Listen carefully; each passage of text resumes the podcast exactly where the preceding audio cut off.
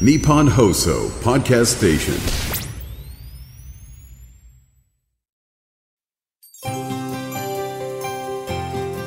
3月2日土曜日日本放送 OK コージーアップ週末増刊号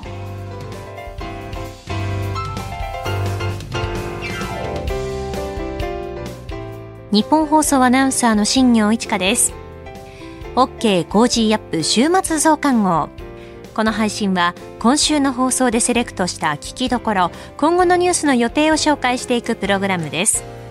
番組の後半は Cozy up コメンテーターがゲストと対談するコーナー。今月はジャーナリストの峯村健司さんとジャーナリストの井上和彦さんです。さらにアレス投資顧問株式会社の阿部隆さんに注目の銘柄について解説していただきます。今週もお付き合いください。今週取り上げたニュースを振り返っていきます能登半島地震岸田総理が2回目の被災地訪問台湾の半導体製造大手 TSMC の熊本工場で開所式アメリカ大統領選、共和党の候補者指名争いでトランプ前大統領が6連勝。日経平均終値39,239円。3日連続で最高値更新。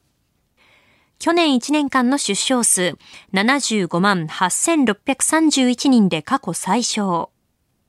スウェーデンの NATO 加盟が決定。G20 財務省中央銀行総裁会議が開幕。日銀上田総裁が出席。ロシアのプーチン大統領が年次教書演説、戦闘の継続を表明。政治倫理審査会で岸田総理が政治資金規正法の改正を明言。こういったニュースを取り上げました。今週の聞きどころ。2月29日木曜日に飯田康之さんと取り上げた能登半島地震から2ヶ月被災地のボランティア宿泊拠点運用開始というニュース。能登半島地震が起きた次の日から現地で支援活動を行っているレスキューストックヤードの代表理事栗田信之さんとお電話つないでお話を伺いました。それでは今週のプレイバック。能登半島地震から2ヶ月、被災地のボランティア宿泊拠点運用を開始。石川県は能登半島地震の被災地で活動してもらうボランティアの宿泊拠点を穴水町に設け、26日から運用を始めました。まあ、能登半島というところ、まあ、途中からね、こう、東側にドッグレッグしているという地形ですけれども、ちょうどその回るあたりの付け根に当たるところに穴水町というところが、北に行けば、あもう輪島があって、うん、そして東方面に行くと鈴だとかがあるというところで、まあ、ちょうどこの交通の要衝になるというようなこともあると思うんですが、さああ、およそ2ヶ月今どうなっているのか、え現地で支援活動を行っていらっしゃいます NPO 法人レスキューストックヤード代表理事の栗田信之さんと電話をつなぎましてお話を伺ってまいります。栗田さんおはようございます。おはようございます。よろしくお願いいたします。お願いします。クリスさん、ご自身は今どちらにいらっしゃいますか？はい、えまさに穴水町におります。ああ、今日お天気いかがですか？え、あの、割とね、あの、今日は気持ちのいい朝で、ただ寒いですけどもね。ああ、やっぱり気温が低いですか。気温低いですね。今の現状、街の様子いかがでしょうか？そうなんですね、うん、まあ壊れたものはほぼそのまんまでね、あのまあ、道路道路は凸凹で、はい、まあ、あの仮復旧はしてるんですけども、えー、まあ、やっぱり風景は、まあ、見た目は変わってないですよね。うん。あの私も直後に入って、まあ、その時はまだ、ね、水も何もというところでしたけれども、その、えー、基本的な基礎インフラの部分というのは、どのぐらいまで回復してますか？はい。あの電気はね、あのほぼ回復して、で水道がまだ一部、あの、はい、下水も含めてね、まだ困難な状態があの続いておりまして、あのまあ、通水したところもですね、はい、その宅地内のその配管がやっぱり壊れちゃったりとか、そうそうそう、あるいはこうあのボイラーが壊れちゃって、お風呂入れないとかですね、なかなか厳しい状態続いてますね。なるほど。えー、まあ、鈴などはもう浄水場からやられてしまったとかね、そんな話も出てましたもんね。いや奥へ行くば行くほど大変ですよ、えー、まだまだ。うん。えー、で、まあ、どうですか、環境面でのリスクなどなどというのは。うん、まあ、だから、その、人の基本の食べる、出す、寝るってあるじゃないですか。はい。うん、そこがね、まだまだ不自由な状況が、あの、続いていて、やっぱり、うちが壊れた方は、うち帰れないわけですから、あの、あの避難生活があれからまあずっと続いていると。うん。で、まあ、電気が通ったっていう方で、一部ね、うち、はい、に帰られる方もありますけども、えー、やっぱり買い物ができないとかですね、で、そもそも50%超える高齢化率なんで、はい。うん、普段からやっぱりね、その、支え合いで生きてらっしゃった方々が、本当にまだ苦しい状態が、まあ、続いてるってことですよね。なるほど。えー、スタジオには明治大学教授で経済学者飯田康之さんもいらっしゃいます。飯田です。よろしくお願いいたします。お願いします、えー、過去これまでも、まあ、震災さまざま大中小規模あったと思うんですけれども、えー、今回の震災こういったところがあ、まあえー、今までの支援と違うそして違って大変だという部分ってありますでしょうか？はい。まあ、私も50か所以上災害現場行ってますが、はい今回のように、うん、もう入り入りづらい被災地はほぼ記憶ないですね。要は半島に向かって北からしか入れませんから、うん、はい、うん、で、まあ、道路が寸断をして、うん、あの緊急車両ですら当初は渋滞を起こしたわけですね。うん、だからこう被災地にたどり着けないっていう、まあ、こんなにも大変なんだっていうのが、もう他とはちょっと違いますね。なるほど、これ、東日本大震災の時も、まああの、えー三陸沿岸部等で、えー、道路施設、えー、貧弱だからという、えー、話聞かれましたけれども、その日ではないぐらい、やはり道路が細い。そうですね。あのー、東日本大震災でも、あの、屈指の破作戦ってね、あのーはい、道路警戒を早くやっていただいて、うん、それでまあ、あのー、まあ、東西南北の、まあ、一方向じゃない、その、えー、3方向から入れたわけですよ。ああ、確かに。ところが今回北方向しかなくって、しかも山の災害なんで、はい。その、住民さんが普段抜け道とかで使ってる道も、ほぼアウトなんですよね。土砂崩れがあったり、落石があったり、はい。うん、そういうものはね、あの、やっぱり時間かかりますんで、ん今、片側一車線でようやく通れたとか、はい。能登里山道路がもうほぼね、もう、その土砂崩れで倒壊しちゃってますから、使えないとか、なかなか時間かかりますね、こういうインフラの整備だけでもね。串の葉作戦の時はその真ん中のね、東北道であるとかっていうところはあったから、こう、串のように行けたけれども、その背骨の里山街道とかが、今まだ止まっちゃってますもんね。えー、だから奥へ行くか、行けば行くほど、まだ厳しい状況は、まあ、続いているということですね。さあ、そんな中で、これね、いよいよボランティアの宿泊拠点ができてってところですけれども、その集まり具合だとかっていかがですか、えあのおかげさまでね、あの多くの方が登録していらっしゃいますから、はい、あの今までは宿泊施設がなかったので、あまあ、例えば朝6時に金沢出てもね、はい、もう2時間、3時間かかって、でまあ、夜まで帰ってくるとなると、活動時間が短かったんですが、この宿泊できるということで、その活動する時間が伸びましたんでね、うん、これからやっぱりそういうことで、あの長く活動していただくための拠点ができたっていうイメージですね。あえー、もうここから先はその、まあ、壊れた家から、まあ、あ物を運び出してとか、そういう人人手が必要になってくるってことですかね？そうなんですよ。もう8万頭ぐらいがやっぱ被害やってますから、そんじゃそこらじゃ運び出せませんし、うん、うん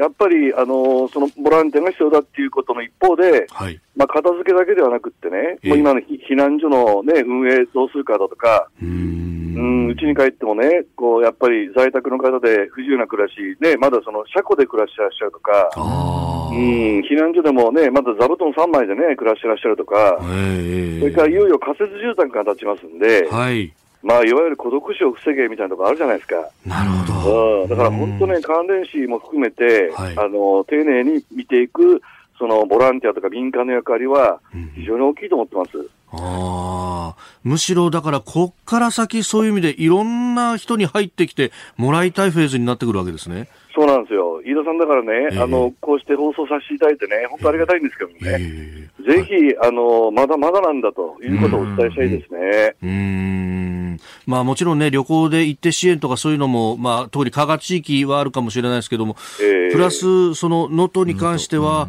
もう、直接的に人手が必要という。そうです。ボランティアが必要なんですね。うん。ええーかりました。あのクリスさんご自身はもうしばらくずっと穴水を中心にして活動を続けていくというところですか、ええまあ、ずっと毎週あの出たり入ったりしますけども、ええええまあ、ほぼ穴水にいるって感じですかね。これ聞いてボランティア、じゃあ行こうかっていう方はどういった行動を取ればいいですか？はい。あのー、えっと、県の方で登録していただくっていう方法もありますし、はい。今、あの、私たちの NPO もね、130団体ぐらい入ってるかな。うん、でた例えばその子供が得意だとか、あ,、うんはい、あのうん、あの食料支援が得意とか、いろんなやっぱり分野があるじゃないですか、NPO もね。はいうん、だそういうところを探していただいて、ええ、NPO のルートからも入ることができますんでね、うんうんぜひお問い合わせいただきたいと思うんです。なるほど。はい。わかりました。いや、ぐさん、本当、朝早くからお忙しい中でありがとうございます。こちらこそ。また引き続きいろいろ教えてください。はい、こちらこそありがとうございます。どうもありがとうございました。はい、ました。NPO 法人レスキューストックヤード代表理事栗田信之さんと電話をつなぎました。この後はこれからの1週間のニュースの予定と来週のコメンテーターをご紹介します。後半は番組コメンテーターの対談コーナーです。どうぞ最後までお楽しみください。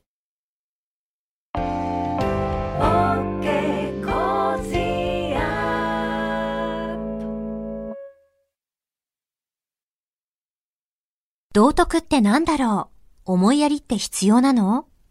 その答えは道徳を考える月刊誌ニューモラルにあります。今や日本人の道徳力は世界からも大注目。さああなたも道徳を学びませんか？お問い合わせいただいた方全員に月刊ニューモラル、さらに小冊子心に残る話ベストセレクションを漏れなくプレゼントしています。月刊ニューモラルは日々の出来事をテーマに人間力が豊かになるエピソードが満載です。詳しくは日本放送ホームページ内のバナーをクリック。道徳で人と社会を幸せに。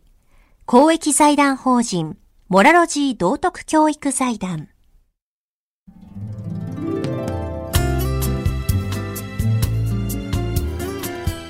OK Cozy up 週末増刊号。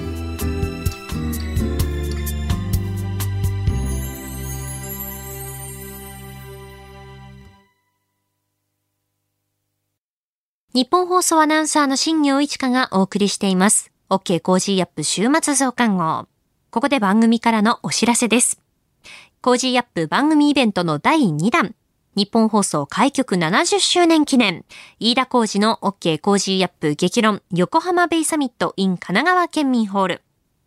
4月28日日曜日午後4時開演です。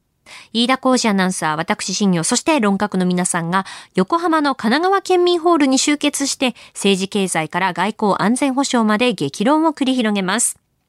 今の時点で発表しているゲストの皆さんですが、自由民主党参議院議員の青山茂春さん、経済学者の飯田康之さん、軍事評論家の小泉優さん、ジャーナリストの須田慎一郎さん、ジャーナリストの峰村健二さん、評論家の宮崎哲也さんです。一般指定席のチケットは税込みで1枚6500円。詳しくは Cozy up の番組ホームページのバナーからチェックをしてください。続いてはこれからのニュースの予定をご紹介します。3月3日日曜日、東京マラソン開催。3月4日月曜日、国際原子力機関 IAEA 理事会開催。中国の国政助言機関全国政治協商会議が開幕。3月5日火曜日、定例閣議。中国の全国人民代表大会開幕。アメリカ大統領選スーパーチューズデー。2月の東京都区部消費者物価指数発表。3月6日水曜日、アメリカ地区連銀景況報告ベージュブック発表。J リーグルヴァンカップ開幕。3月7日木曜日、ヨーロッパ中央銀行 ECB 定例理事会開催。アメリカバイデン大統領が一般教書演説。1月の毎月勤労統計調査速報値発表。熊本県知事選告示。3月8日金曜日、定例閣議。小池知事定例会見。2月のアメリカ雇用統計発表。1月の景気動向指数速報値発表。2月の景気ウォッチャー調査企業倒産発表。日比谷線脱線事故から24年。選抜高校野球大会組み合わせ抽選会。3月9日土曜日。2月の中国消費者物価指数発表。スペースワンが民間初のロケット発射場から初号機を打ち上げ予定。続いては来週のコメンテーターのラインナップをお伝えします。3月4日月曜日、ジャーナリストの須田慎一郎さん。5日火曜日、東京大学先端科学技術研究センター准教授で軍事評論家の小泉優さん。6日水曜日、ジャーナリストの佐々木俊尚さん。7日木曜日、外交評論家で内閣官房参与の宮家邦彦さん。8日金曜日、経済アナリストのジョセフ・クラフトさん。コメンテーターの皆さんは6時台からの登場、ニュース解説をしていただきます。この後は Cozy up コメンテーターがゲストと対談するコーナー。今月はジャーナリストの峯村健司さんとジャーナリストの井上和彦さんです。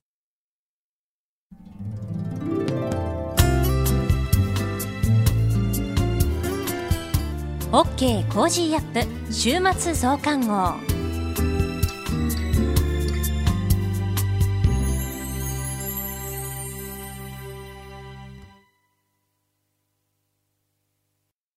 自分よし、相手よし、第三者よし。この三方よしの考え方は、より良い人生を築くための重要な指針です。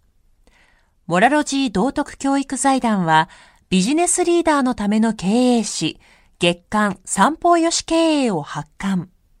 人づくり SDGs に取り組む企業の皆さんにおすすめの一冊です。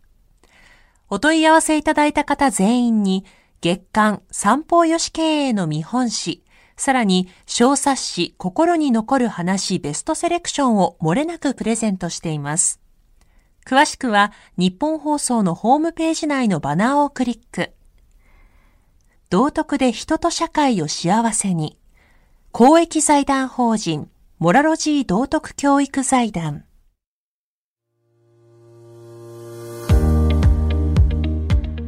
ジャーナリストの峰村健二です。この配信は日本や世界を取り巻く様々な課題を掘り下げる対談番組です。今回のお相手は公益財団法人モラロジー道徳教育財団特任教授で軍事安全保障そして外交問題がご専門のジャーナリストの井上和彦さんにお越しいただきました。よろしくお願いいたします。よろしくお願いします。最初はこの台湾有事のお話をさせていただきたいと思っております。でその前にちょっと一つだけご紹介、はい、あの井上さんのご著書で歪められた真実昭和の大戦とでこれまず副題が大東亜戦争とい。うところで、はい、えー、ワックからですね、えー、出版されてますけれども私もこれ拝見したんですけども、はい、えっていう内容知らなかったっていう内容がかなりこういくつかあったんですけども、ね、あれちょっと衝撃ちょっと軍事マニアとして衝撃だったのが、えー、あの、えー、日本軍が、えー、400機余りのあの爆撃機を500機近く。B29 をね485機落としてたんですよ、ね、そう意外知りませんでした正直。はいでさらにあの使えなくなって基地にはたどり着いたんだけれども、まあ、頑丈なんで、うん、ところがあの使い物にならないような飛行機っていっぱいあったんですよ。ねアメリカ軍だから損害ってものすごく大きいんですよ。で、まあ、こういったようなことっていうのがやっぱ封印されてきたと。ね、まあそのまあ、日本ってこうどういうんですかね。もう勝てば官軍負ければ賊軍の中で負けてしまえばもう何でも悪みたいな形でやっぱりこうそういう掘り下げ方をすると。ありますね。でところがやっぱり客観的に数値を追いかけて見てみるといや意外になんでそうなんだろうと、うん、実はこの研究をやってるのは敵側の方はしっかりとこの辺りやってるんですよね。あのそうですだからガダルカナルなんかでも戦力の1位投入をやってどうだって、まあ、餓死者が出た。確かにそういうような悲劇の島ではあったけれどもあそこ1万2,000人もの史上最大の撤退作戦成功させてるんですよ。ね、わずか1週間で。でこれってなんであの問われないんだろうとか。で現実にはその日本がガダルカナルっていうともう避けて通りたい。もうとんでもない島だって言ってるんですけど、はい、実はそれを研究してるのが中国で。そうですよね。中国がしっかりと日本軍のあの基地を置いたところを研究してあれがアメリカとオーストラリアの分断作戦だったってことをしっかりと分かってるってことですよね。これ本当に日本がですね歴史に学ばないことっていうのは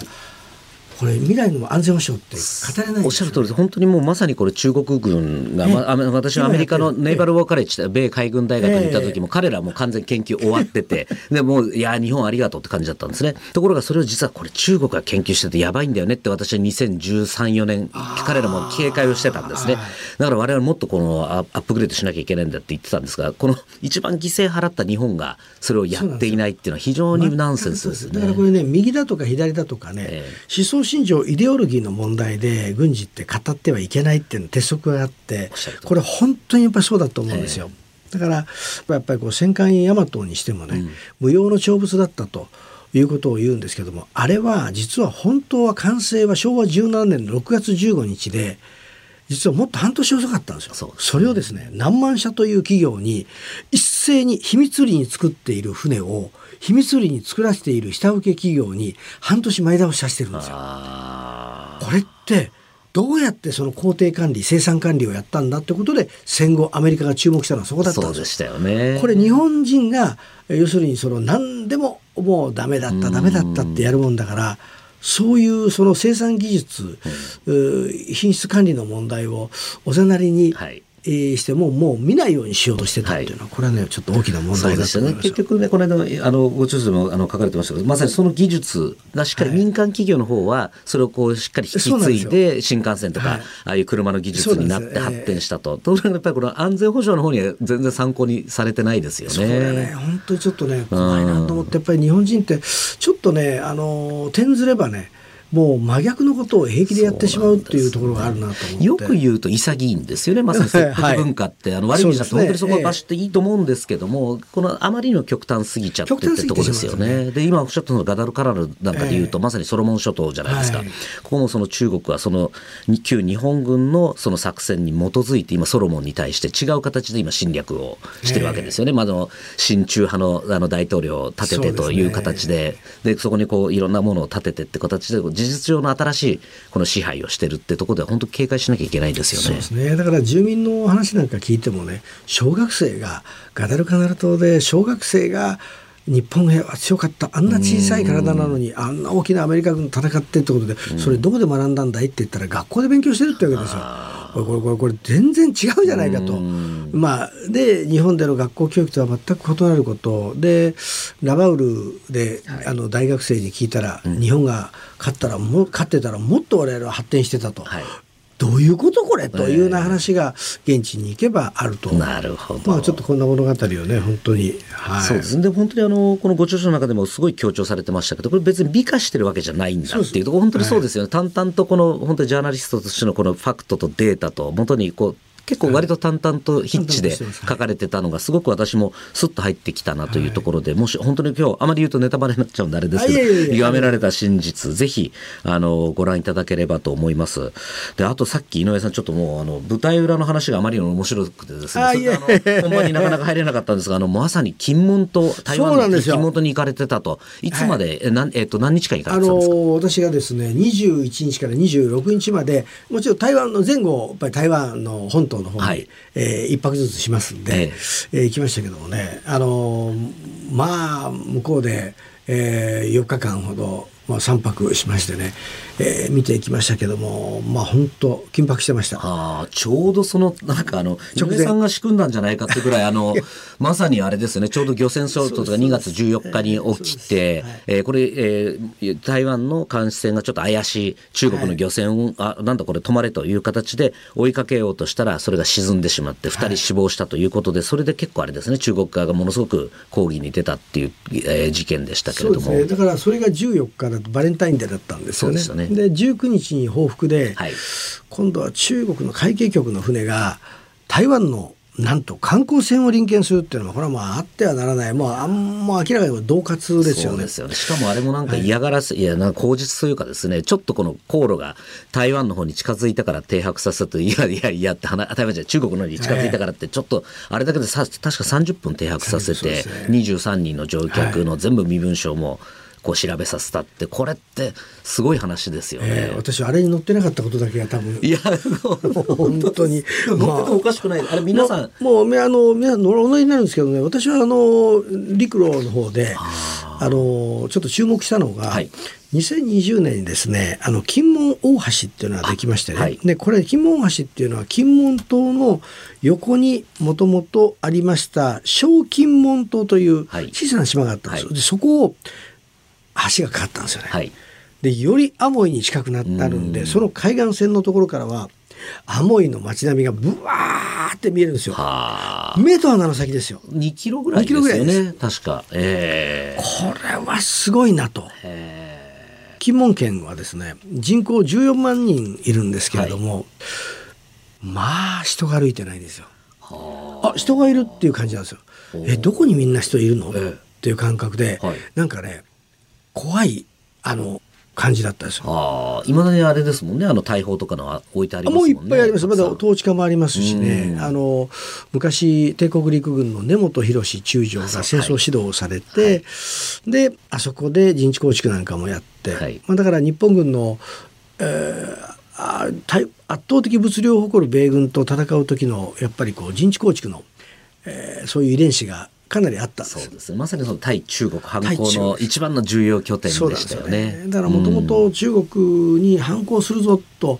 いうことで、えー、まあ山が我に返るなんてね蒋介石が唱えたその言葉が、はい、あ随所にまあ、あったりしてね、えーまあ、非常にその大陸へまた中華民国が、えー、勢力拡大して、うん、そこを足がかりに行こうとしてたそういう拠点ではあった。だから守りはもうそこら辺にやっぱりまだ昔の統治下がそのまま使えるようになってますよね。あの物置になったりとかそんなことはしてなくて、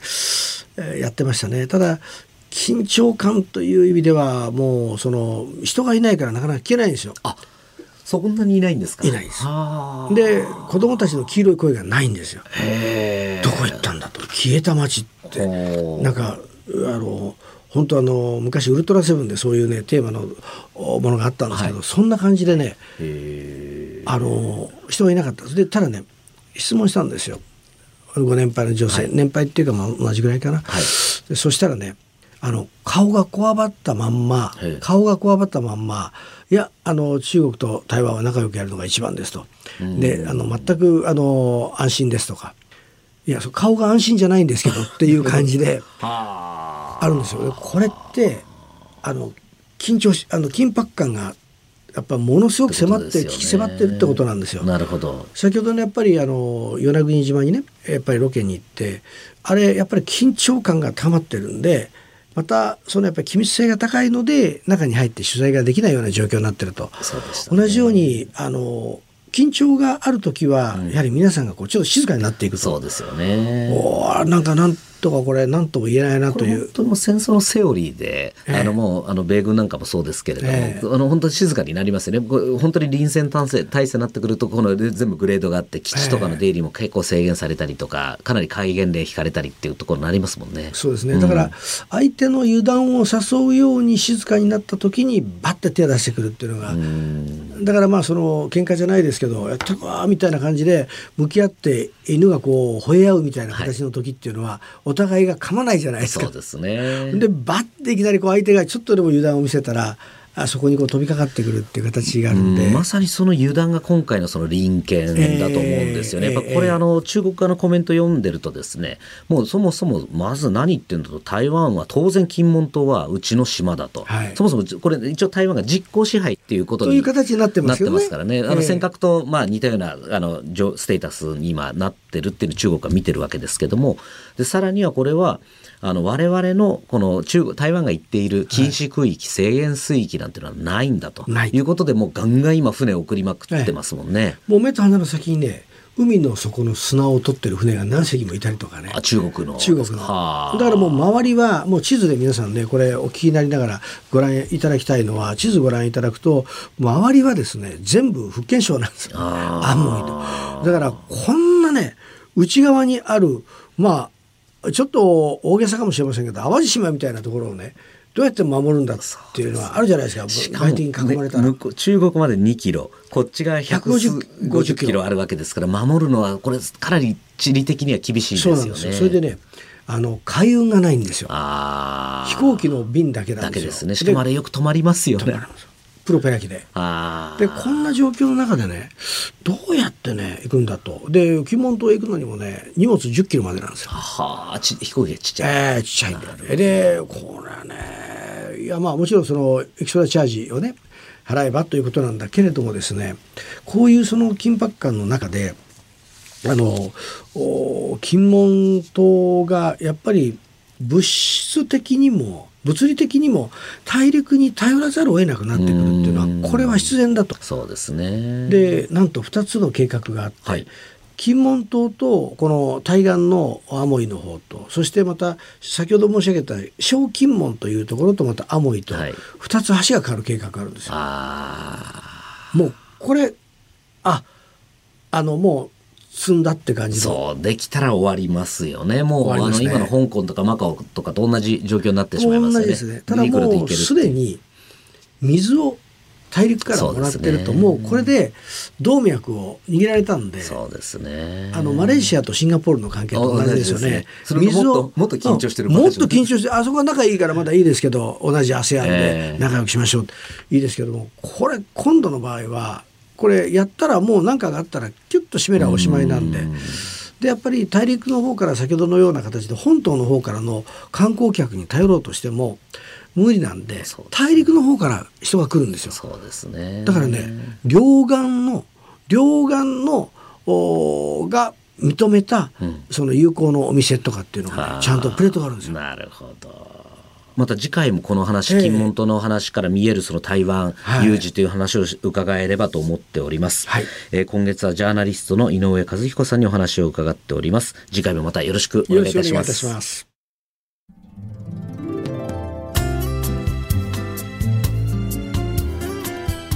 オッケー Cozy up 週末増刊号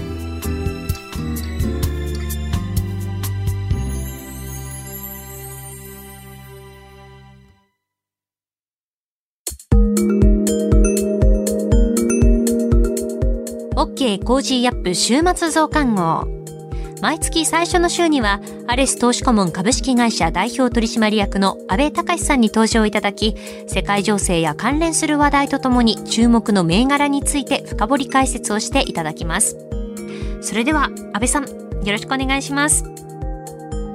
はい、よろしくお願いいたします。3月の注目銘柄は、7095マクビープラネットを取り上げます。皆様こんにちは。株式投資で夢と安心、そして楽しさをお届けするアレス投資顧問代表の安部です。2月の日経平均はバブル期の1989年12月29日につけた史上最高値を34年ぶりに更新する歴史的な上昇となりましたね。指数を押し上げたのは、指数寄与度の大きい一部銘柄で、半導体関連の筆頭格である東京エレクトロン、アドバンテストにファーストリテイリング、ソフトバンクグループを加えた4銘柄の日経平均への寄与度は、年初からの上昇幅の実に5割超えとなっています。2月中旬で決算発表シーズンも終わり、業績面を評価した回も一循環が漂い始めていますが、2月29日時点で日経平均の昨年末から年初来高値までの上昇率が17%となる一方、グロース250指数の上昇率は11%にとどまっており、今後は加熱感のある大型株から出遅れ感のある中古型株にも資金が向かう可能性があります。また、国内で1月 CPI が市場予想を上回り、日銀が金融政策正常化を進めるとの思惑が高まった一方、米国では秋の大統領選挙に向けた野党・共和党の候補者選びで、ドル安志向のトランプ氏が指名獲得に向けて大きく前進していることから、今後、日米金利差縮小により円高が進行するようであれば、業績悪化が懸念される大型株より、為替の影響が少ない中小型株の妙味が相対的に高まる可能性もあります。そこで今回は、中小型株の中から、グロース市場に上場している7095マクビープラネットを取り上げます。マクビープラネットは、ユーザーの利用金額、継続期間を最大化するために、データを駆使したデジタルマーケティングである LTV マーケティングを展開しています。LTV とは、ライフタイムバリューの略で、ユーザーが生涯を通じて企業にもたらす利益のことを指します。昨今、動画配信、洋服、食品、車など様々な分野で定額で継続利用するサブスプリクションサービスが広がっており、LTV マーケティングの重要性が高まっています。同社のサービスは、継続型ビジネスモデルのため、顧客数が積み上がり、顧客単価が向上することで、加速度的な成長が可能です。業績面を見てみましょう。昨年12月14日に発表した24年4月期第2四半期決算で、売上高は前期比115.4%増の191億1500万円。営業利益は同118%増の20億1000万円と大幅な増収増益です。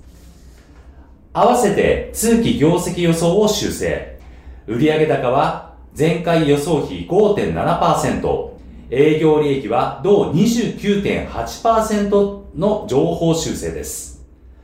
子会社のマーベルの主要取引先である金融業界と、ウェルネス業界の顧客からの売上高が、第一四半期以降も堅調に推移しただけでなく、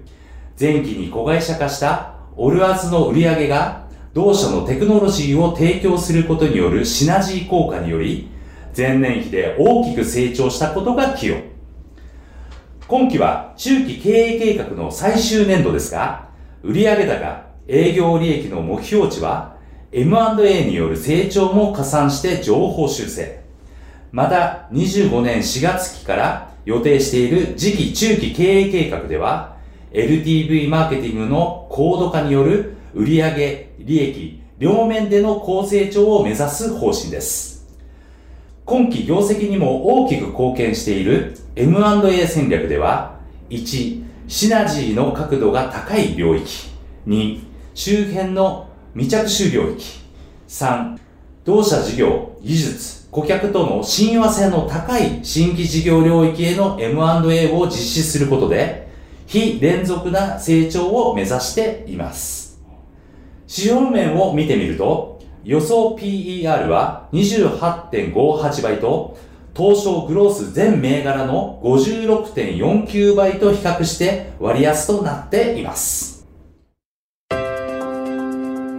今回の3月注目銘柄は以上となります。個別銘柄についてより詳しく知りたい方は、アレス投資顧問ホームページでの無料メルマガのご登録により、毎営業日厳選注目銘柄をご覧になれます。また、リアルタイムで情報更新するアレスの公式 Twitter や YouTube、安倍隆の投資 TV も毎週配信しておりますので、ぜひご覧ください。なお、当欄では個別銘柄について解説しておりますが、投資の勧誘や売買推奨を目的としたものではありません。情報提供する金融商品のお取引では、相場変動などにより損失を生じる恐れがあります。実際の投資商品の売買におきましては、ご自身の判断、責任のもとで行っていただくようお願いいたします。今回で週末増刊号の出演は最後となりますが、また皆様とどこかでお会いできることを楽しみにしております。これまでありがとうございました。 OK! Cozy up!週末増刊号。アレス投資顧問株式会社代表取締役の安倍隆さんに今注目の銘柄を深掘り解説していただきました。今回で安倍さんの深掘り解説最終回になります。ありがとうございました。ニッポン放送飯田浩司の OK! Cozy up!。平日月曜日から金曜日朝6時から8時までの生放送でお届けしています。FM 放送、AM 放送はもちろん、 radiko や radiko のタイムフリーでもお楽しみください。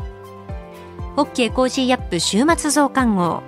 ここまでのお相手は、ニッポン放送アナウンサーの新行市佳でした。